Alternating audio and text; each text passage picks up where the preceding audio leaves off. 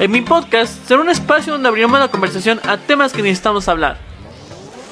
En donde contaremos experiencias, puntos de vista y opiniones junto con amigos y expertos. Que estas nos servirán para alcanzar nuestras metas y objetivos. Yo soy Eliu Ramírez y bienvenidos a mi podcast. Hola amigos, ¿cómo están? El día de hoy estoy muy feliz y muy emocionado porque este es un episodio que de verdad he esperado por mucho tiempo. Pues tengo un invitado que admiro mucho, que lo admiro como persona y admiro su carrera porque sinceramente yo le he seguido por mucho tiempo y también he visto sus avances, he seguido su trabajo y sin duda a mí eh, la verdad es que me ha inspirado mucho para ir por mis objetivos y sobre, y sobre todo, claro, alcanzar mis sueños porque muchas veces nos limitamos a, a que lo vemos imposible y entonces eso, de eso no se trata. Quiero darle la bienvenida y, agradecerle que haya aceptado mi invitación al señor a Raúl Ferraes, que es licenciado en Ciencias de la Comunicación y actualmente es CEO y fundador de Líderes Mexicanos, Feo SEO Group y Elliot Media. Muchas gracias por estar aquí y te agradezco mucho que hayas aceptado la invitación y es un gusto tenerte aquí. ¿Cómo estás? Hola, hola Eliu, muy bien, gracias. Este, es un gusto también estar en este podcast con gente joven. Eh, qué padre que estás ya empezando a hacer cosas así y, encantado de estar aquí contigo. No, gracias, gracias. Y sobre todo es ese podcast, ¿no? Que, que, siempre he seguido tu carrera, que siempre vas dirigido hacia los jóvenes y sobre todo también es lo que, lo que yo quiero hacer, ¿no? Quiero yo compartirte de manera personal que yo empecé, yo conocí la revista Líderes Mexicanos cuando yo tenía 15 años más o menos. Ajá. Entonces yo desde ahí siempre he soñado en que en algún día estar dentro de esta lista pero también yo sé que no es fácil, o sea, que los que están, que los que están en esta lista, pues es por algo, ¿no? Por su trabajo constante, por su esfuerzo y todo eso. Y pues solamente tenerte aquí sin duda es una gran satisfacción y una meta alcanzada para mí, porque de verdad soñaba con esta, con esta entrevista, ¿no? Porque de verdad eres alguien, eres alguien que admiro y sobre todo yo creo que en redes sociales te lo he dicho. Sí, sí, sí. Y qué bueno que, que la revista Líderes te ha servido, Eliu, como como un punto de inspiración. Finalmente ese es el objetivo de la revista. Cuando empezamos, Jorge, mi hermano y yo, la revista hace 30 años, eh, pues teníamos nosotros un interés muy especial por justamente, igual que tú, conocer la vida eh, de los mexicanos destacados, los mexicanos que habían tenido éxito extraordinario en lo que hacían en todas las áreas, ¿no? Desde un empresario hasta un político o un artista plástico o alguien dedicado a la ciencia, a la cultura o al entretenimiento. Y, porque nosotros pensábamos que pues no solo era interesante conocer sus vidas, sus historias y cómo habían logrado tener éxito, eh, sino que era interesante poder ponerlas y plasmarlas en las páginas de una revista justamente para que sirvieran de inspiración para otros mexicanos que, que, que vieran y que encontraran que, el trabajo, que el talento, que el esfuerzo, que la cultura de, hacer las cosas bien y dedicarse a hacer lo que, lo que uno más le gusta, pues era el camino para lograr el éxito. Entonces estamos, estoy muy contento yo en lo personal que alguien como tú que tiene 18 años eh, eh, me diga que la revista ha sido una inspiración para él y, que, y me emociona mucho. No, pues yo creo que tanto conmigo como con muchos, muchos jóvenes soñadores, sobre todo muchos jóvenes emprendedores. Y la verdad es que esta entrevista se me hace algo padre porque este año está celebrando 30 años la revista Líderes, ¿verdad? Desde 1991 a 2021. Sí, sí, sí, justamente la revista nació en 1991.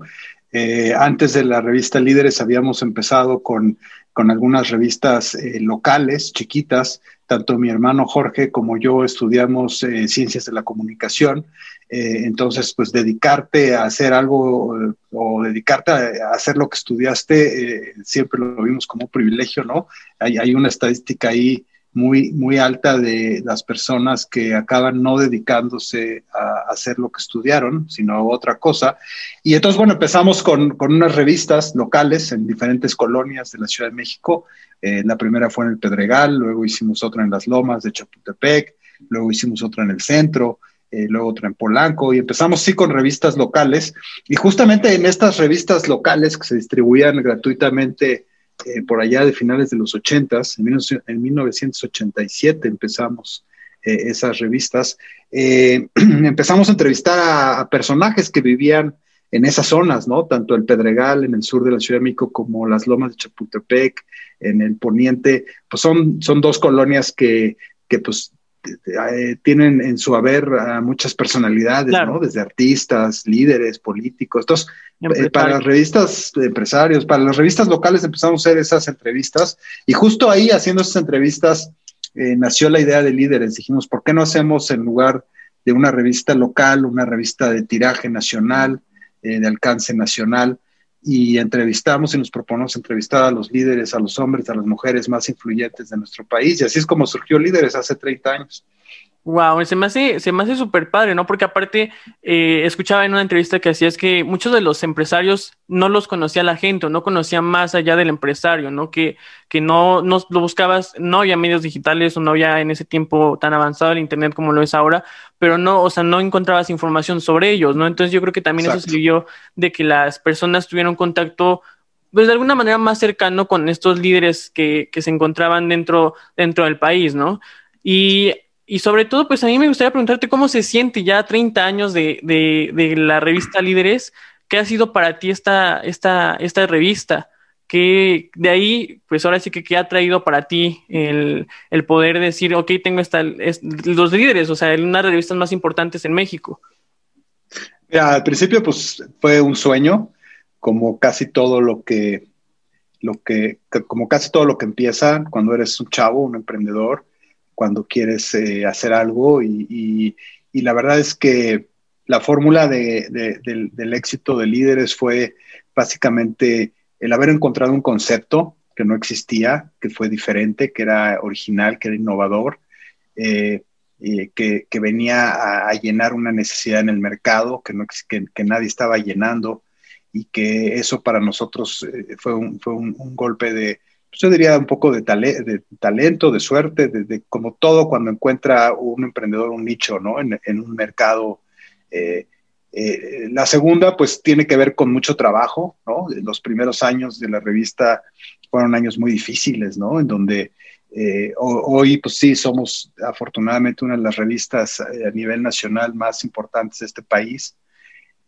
Pero al principio nos costó mucho trabajo, ¿no? Entonces ahí fue pues esa visión, ¿no? De ir entrevistando a, líderes importantes, de ir acercándonos a ellos, eh, hacer una labor pues como la que tú haces de, acercarte a estas personalidades, de conocerlos, de, emocionarlos, de, transmitirles lo que estás haciendo como un proyecto que también a ellos les puede gustar. Y, y bueno, han sido 30 años, hoy en día líderes mexicanos pues eh, como decía, es sí una de las revistas más influyentes de nuestro país. La lista de los 300, que surgió hace 20 años, cuando, justo cuando cumplimos 10 años con la revista, eh, hicimos, empezamos la lista de los 300 y la lista de los 300 pues, se ha convertido eh, en, en, una referencia en este país de quién es quién. Eh, es sin lugar a dudas la lista más importante de este país. Yo diría que muchos inclusive la consideran como un premio, ¿no? Como el aparecer en los 300 hoy en día para los líderes, pues es un, es un honor, un privilegio ser parte de la lista. Eh, la comida que surgió hace 15 años se ha convertido, digo, este, el año pasado no la pudimos hacer por el tema de la pandemia, pero la comida de los 300 se ha convertido eh, en el evento físico de la iniciativa privada que más personalidades convoca a nivel nacional. Entonces, eh, también ahí hemos logrado un gran hit con la, con la comida. Y, y, estos últimos años, pues toda la migración que hemos hecho de la revista hacia el tema de las redes sociales, ¿no? Los hábitos de consumo de eh, información de las audiencias han cambiado dramáticamente, especialmente yo diría en los últimos cinco años, brutalmente.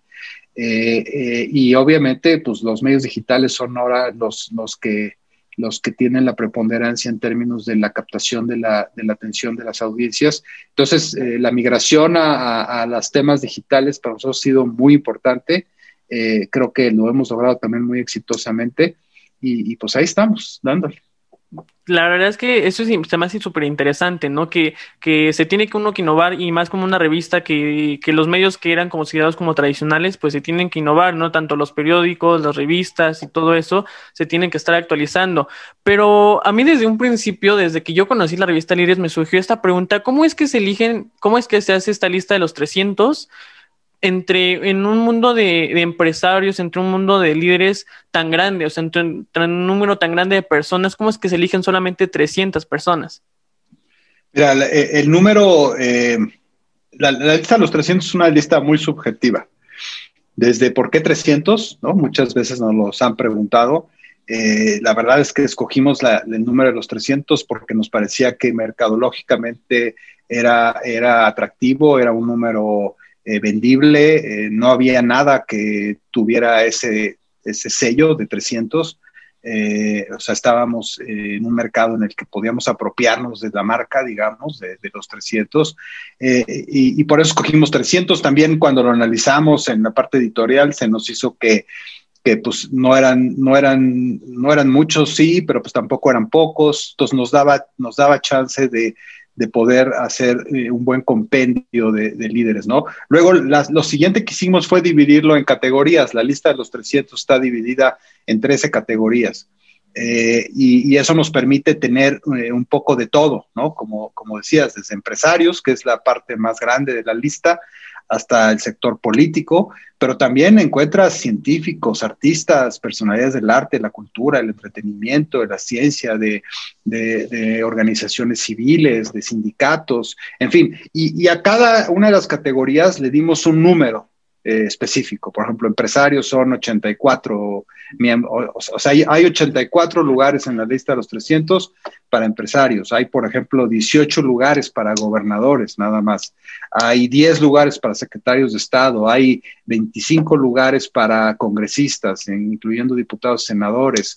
Hay 5 lugares para científicos. Entonces, eso nos, ya, cuando hicimos esa, esa subdivisión, ahí, pues, la verdad es que también nos ajustó el número. O sea, nos ajustó las categorías, nos ajustó el número de, miembros por cada categoría que teníamos que tener con los 300 y así es como empezamos, ¿no? Entonces, eh, básicamente, eh, la verdad es que también fue una decisión eh, compleja al principio, de muchos análisis, de muchos números, de muchos estudios, pero la verdad nos funcionó muy bien porque hoy, 20 años después, no hemos cambiado para nada la metodología inicial. O sea, siguen siendo 300, las categorías no se han movido nunca, siguen siendo las mismas categorías y eso nos, nos dice pues que de una u otra forma ahora sí que latinamos, ¿no? Al principio. Claro, totalmente. ¿Y cómo es que ahora, por ejemplo, ingresan la, la categoría, por ejemplo, de nuevos líderes que se generan, que se crean a partir de esta etapa donde crean, por ejemplo, que son dueños de empresas de entretenimiento, por ejemplo, ¿no? Lo vi hace, no, no sé cuántos años, hace dos años o más o menos tres años, cuando metieron al CEO, por ejemplo, de Badabun, como en esas categorías que han estado también, se han tenido que actualizar las categorías para meter este tipo de líderes. Mira, eh, por ejemplo, eh, César eh, entró en la categoría de medios. Hay, hay 20 lugares o 22, no recuerdo bien, para, líder, para dueños de medios. ¿No?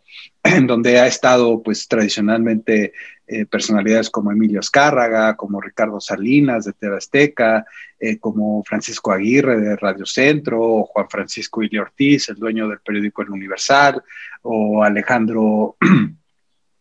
Eh, Alejandro Junco de la Vega, el dueño del periódico Reforma. Entonces, bueno, eso ha ido también cambiando, ¿no? Hoy en día, por ejemplo, el año que metimos a Badabun, pues ese año Badabun tenía un impacto brutal en términos de audiencia, en términos de la gente a la que estaba llegando, y nosotros pensamos que era un medio de comunicación digno de, estar en la lista de los 300, ¿no? Desafortunadamente lo que pasó con Badabun es que luego hubo varios ahí escándalos de cosas, y, hoy en día Badabun básicamente es una décima parte de lo que era cuando entró en la lista de los 300. Ya, eh, eh, el año pasado ya no estuvo en la lista de los 300. ¿no?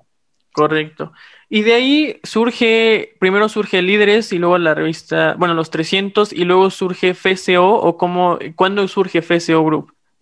Mira, eh, FCO surge de, justo esta evolución en donde empezamos a ver eh, cómo estaban migrando las audiencias hacia los temas digitales. Eh, y, y, si bien Líderes ha migrado al tema digital, el modelo de negocio de un medio tradicional es muy difícil que migre 100% a la parte digital. O sea, aquí yo creo que hay algo que, hay que decir, es que eh, si bien es cierto el espacio que ha venido a tomar del mercado el mundo digital, yo soy un, firme convencido de que los medios eh, tradicionales no van a desaparecer.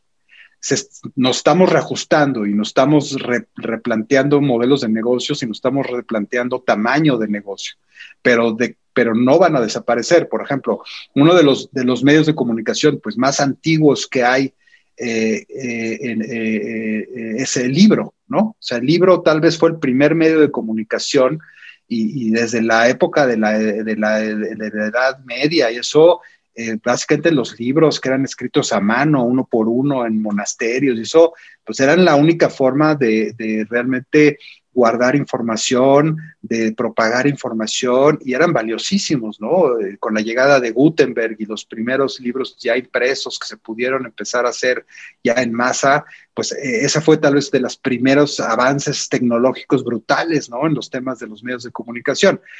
Y sin embargo, hoy en día el libro no ha desaparecido y por lo que se ve no va a desaparecer. O sea, si bien es cierto el boom de los libros digitales llegó y está ahí, eh, hoy en día, por ejemplo, una de las empresas más disruptivas y poderosas del mundo, que es Amazon, empezó vendiendo libros y hoy los libros siguen siendo una parte importante de las ventas de Amazon, ¿no? Entonces, lo que yo creo es que los medios tradicionales no van a desaparecer, sí se están reacomodando. Y en este reacomodo es cuando nosotros dijimos hacia dónde tenemos que movernos, ¿no?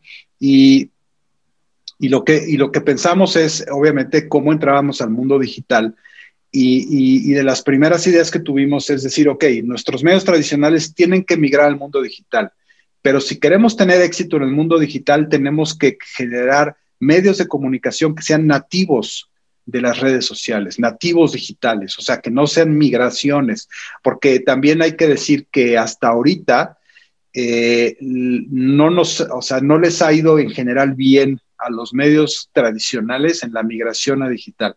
O sea, eh, y en cambio los medios que han nacido de, digital sí les ha ido muy bien. Entonces, ahí es cuando se nos ocurrió hacer los Elliot, eh, primero los premios. Eh, los premios Elliot, pues era, es el hoy en día, seis años después, es el reconocimiento a los líderes digitales, a los influencers más importantes de habla hispana del mundo. Eh, y eso nos, nos, da mucho orgullo. Los Elliot se han vuelto eh, un fenómeno a nivel global. A, los dos o tres meses de que fueron los premios Elliot, lanzamos Elliot Channel, que hoy en día es uno de los networks de, de, YouTube más importantes también de habla hispana del mundo. Tenemos más de 20, 20 millones de visualizaciones mensuales en Elliot Channel. Y, y, y, y, a partir de ahí, pues, y de nuestro nuestro acercamiento a todo el mundo de los influenciadores, eh, y de los líderes digitales que hoy en día pues, se han convertido en los, en los medios, en los nuevos medios de comunicación para las nuevas audiencias, fue que surgió FSO Influence, que es nuestra agencia de, influencia digital. Y bueno, pues hoy somos una de las agencias de influencia digital más importantes de México. Claro, y a mí lo, bueno, he seguido también lo que es la carrera de FSO Group, he seguido el grupo, que se me hace interesantísimo que FSO Group es por la propuesta que tiene que se encarga, por ejemplo, en las diferentes empresas grandes, pues de hacer las eh, campañas publicitarias, encargarse del talento, ¿no? En este caso de los influencers con su agencia de, influencers y además también eh, eh, los medios de, difusión, ¿no? Ustedes también se encargan de, eso, de llevar a, cabo y de compartir esta, estas campañas publicitarias que hacen con las, con las marcas, es el caso de Elliot Channel, con las marcas como Hasbro y todas estas marcas, se me hace pues muy padre, ¿no? Cómo es que ah. ustedes como grupo se encargan de, toda esta realización. Mira, ahí, ahí lo que está cambiando mucho es la forma eh, de hacer lo que se llama marketing, ¿no? Porque eh, el, tema de, los anunciantes y los medios de comunicación también va de la mano pues, desde, el, mismo nacimiento de los medios de comunicación, ¿no? O sea, desde los primeros periódicos que hubo eh, a principios de o a finales del siglo XIX, ¿no? En 1800. Eh, pues eran periódicos locales, ¿no? En ciudades, empezaron casi todos en Estados Unidos, en Europa, en, Inglaterra. Y esos periódicos pues empezaron a financiarse de, los comercios que querían publicitarse ahí para, para que la gente comprara y conociera también sus productos, ¿no? Entonces, eh, la mancuerna, la mancuerna empresa medio de comunicación ha sido una mancuerna que desde el mismísimo inicio de los medios de comunicación estaba ahí, ¿no? Lo, lo, que ha pasado en los últimos años es que de otra forma ha habido una especie como de divorcio, ¿no? O sea, muchos de los medios de comunicación nuevos que empezaron a salir y que empezaron a tener mucho éxito, justamente su propuesta hacia el consumidor era cómprame y no te doy anuncios, ¿no? Como si los anuncios fueran eh, algo que la gente odiara. Y tal vez sí odiaba, ¿no? O sea, eh, querías ver una película sin anuncios, querías ver un programa sin anuncios, ¿no? Escuchar música sin anuncios. Exacto, hoy en día eh, está comprobado que el 97% de las personas le dan skip a cualquier banner, a cualquier anuncio que te aparezca en cualquier Emergente, social. cualquier cosa. Entonces, lo, que, lo que está sucediendo y, en el mercado en el que eh, nosotros estamos entrando es en cómo, lograr que las empresas dejen de anunciarse de forma tradicional y generen una nueva forma de comunicación comercial con sus audiencias. Y ahí es lo que nosotros llamamos el branded content, ¿no? O sea, cómo generas contenidos que no sea un spot de televisión, que no sea una, una cortinilla de audio en una estación de radio o que no sea una imagen en un anuncio de, periódico, y que, y, que, y que logres generar el mismo impacto en esas audiencias que lograbas antes con esos anuncios. Entonces, FCO básicamente es, ah, eh, nuestro eslogan es a Branded Content Company, ¿no? O sea, una empresa que, les ayuda a las marcas a generar contenidos brandeados que, conecten de forma diferente con sus audiencias y, que de una u otra forma eso les genere eh, un impacto similar al que tenían o mejor que el que tenían antes con la publicidad tradicional. Por ejemplo, el año pasado eh, en, el canal, en Helio Channel, hicimos un reality show para una marca de galletas que se llama Príncipe, que es de, de Grupo Bimbo y, fue un exitazo, ¿no? Eh, para Grupo Bimbo, eh, eh, lo que nosotros hicimos en el Channel es la estrategia digital que más views les ha dado en su historia hasta ahorita. Y, este año la, y este año la vamos a volver a hacer con, con igual con ellos. Entonces, ese tipo de, cosas que también son muy disruptivas, las empresas cada vez están más dispuestas a hacerlas porque también ellos mismos se están dando cuenta que los anuncios ya en la televisión pues no se ven tanto, los anuncios en la radio tampoco se ven tanto, y también los banners y las, las, los cookies y eso, pues cada vez la gente los odia más, ¿no? Y en los medios que realmente se están viendo mucho, ¿no? Como es las plataformas de streaming, como Netflix, como eh, Apple TV, Paramount Pictures todo lo que está saliendo de las, de las plataformas, pues justamente la gente está pagando para, ver, para no ver anuncios. Entonces, pues tú no puedes ser una marca de galletas y querer estar en Netflix, pues, no, hay forma, ¿no? Este, eh, justamente el, el, valor de Netflix y por lo que la gente paga, creo que 9 o 11 dólares al mes, es porque no vas a ver anuncios. Entonces, también para las empresas se ha vuelto un gran reto, ¿no? Cómo llegar a las audiencias eh, y, cómo impactar en las audiencias para que los productos se sigan vendiendo. Claro, totalmente. Y es cuestión, por ejemplo, en la cuestión de marketing, pues es que es algo medible también, o sea que eso le da las oportunidades a las marcas a que, a que se midan los resultados y se vean los resultados, ¿no? Y ahora, para bueno, yo de hecho tengo el libro de, Diego Plaza, eh, de Manual para Jóvenes Ejecutivos en Ascenso, y tiene el conversatorio, conversatorio con, contigo, y la verdad es que ese, ese libro, esa parte, esa parte de la conversación me parece muy interesante porque defines muchas cosas. Y dentro de esas cosas, me gustaría que nos pudieras platicar cuál es la definición para ti y para que nos puedas compartir con los jóvenes el éxito. ¿Qué es el éxito para ti? Mira, eh durante la historia de líderes de esos 30 años de la revista, he entrevistado a más de 10.000 líderes en mi vida. E, eso lo considero, antes que nada, un gran privilegio, ¿no? Haberme podido sentar con muchos de los hombres y mujeres más, más importantes, más influyentes de este país, y así como estamos siendo tú y yo ahorita, platicar sobre sus historias, sobre sus vidas, sobre sus valores, sobre lo que han hecho, para mí ha sido una experiencia de vida eh, brutal, ¿no? Y, una de las cosas que, siempre me han impresionado eh, es que nunca en la historia de todas las entrevistas que he hecho ha habido un solo líder que me haya dicho, oye, mira, pues me ha ido bien, aunque pues no me gusta mucho lo que hago pero pues me ha ido bien, entonces pues lo hago, ¿no? Jamás he entrevistado a un líder que me haya dicho algo así. Todos, y esto suena cliché, pero es 100% real, todos me han dicho, haría lo que estoy haciendo si tuviera que hacerlo gratis, porque me encanta, porque lo disfruto, porque cada día que me levanto, de verdad me emociona ir a hacer lo que hago. Yo creo que el, secreto del éxito, Eliu, es justamente ese, encontrar en la vida qué es lo que te apasiona, qué es lo que te gusta, obviamente para qué es lo, para qué es para lo que eres bueno. Y si logras juntar esas dos cosas, para qué eres bueno y qué te gusta hacer y las, y, las, y las juntas bien, yo creo que esa es la clave del éxito. Y, para mí ese es el éxito en la, en la, vida. No, no importa cuánto dinero tengas, no importa qué tan famoso seas, no importa qué, qué tan relevante o qué tan conocido o, qué tan importante o poderoso seas. Yo creo que el verdadero éxito en la vida es cuando logras que estos dos elementos, eh, para que eres bueno y, y, que hagas lo que realmente te apasiona, los juntas y a eso te dedicas. Y eso lo puedes encontrar en un campesino, lo puedes encontrar en un vendedor de, Biblias o, un vendedor callejero, lo puedes encontrar en el empresario más importante de este país o en el político más poderoso, ¿no? O sea, e, es, algo que se puede aplicar a cualquier cosa que hagas en la vida.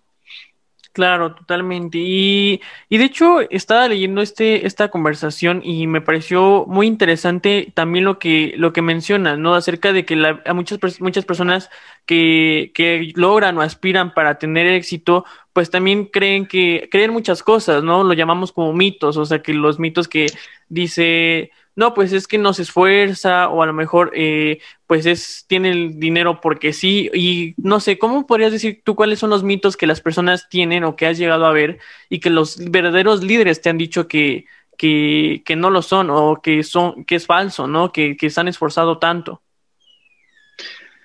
Mira, yo creo que el inicio es este que te digo, o sea, o sea encontrar en la vida para qué eres bueno y qué es lo que te gusta hacer. Y es, es, es, una mancuerna muy importante porque te voy a poner un ejemplo. Digamos, digamos que lo que más te gusta hacer en la vida es tocar piano, pero resulta que por alguna desgracia que tuviste en tu infancia te falta un dedo. Nunca vas a poder ser un concertista en, Nueva York o, eh, a, nivel, a nivel mundial, ¿no? Porque, eh, porque te falta un dedo. Y para lograr tocar el piano a niveles de verdad, o sea, relevantes globalmente, no te puede faltar un dedo, ¿no? Entonces, si te gusta mucho tocar el piano, pero te falta un dedo, pues no debes de dedicarte a tocar piano. Tendrías, tienes que encontrar otra cosa que sí puedes hacer sin un dedo. ¿Me explicó? Entonces, un poco esta, esta fórmula es compleja, porque imagínate lo que te decía al principio del programa, se calcula que cerca del 60% de las personas no se dedican a lo que estudiaron, digo, si es que estudiaron algo, ¿no? Eso quiere decir que muchas veces a lo que te estudiaste, que es a lo mejor lo que dijiste que te gustaba hacer, ni siquiera encontraste oportunidades de trabajo en eso que te gustaba, entonces acabas haciendo otra cosa.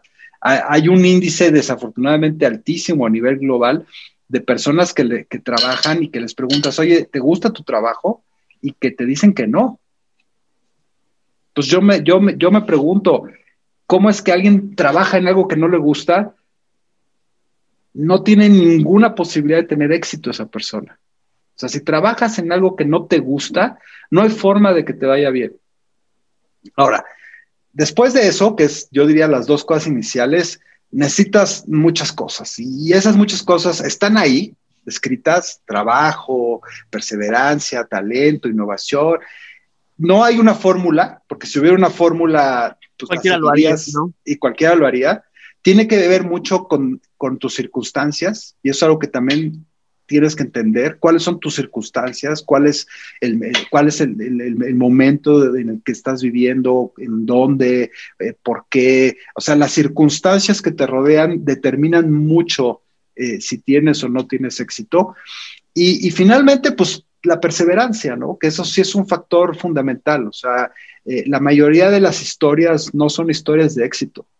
La mayoría de las historias son historias de fracasos superados.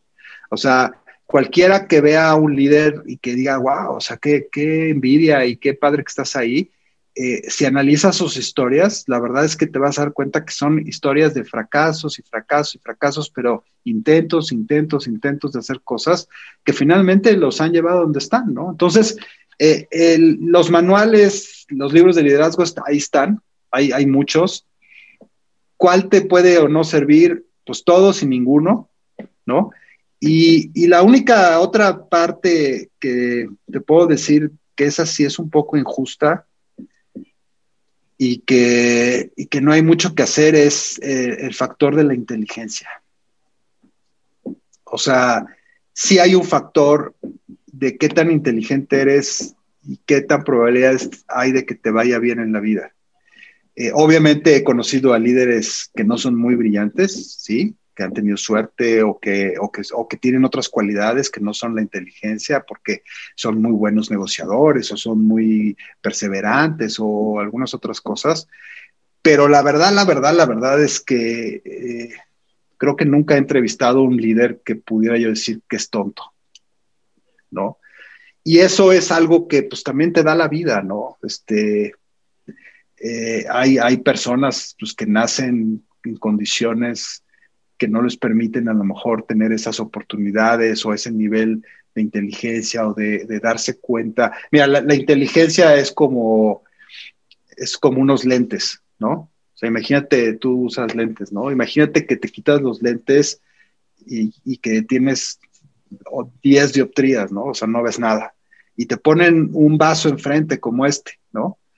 Eh, y, y, lo tienes ahí enfrente, pero pues como no tienes lentes, pues ahí está el vaso, ¿no? Y, ni, siquiera, ni siquiera te das cuenta que es un vaso, porque tú ves una cosa ahí blanca, rara, y ni siquiera se te ocurre que es un vaso.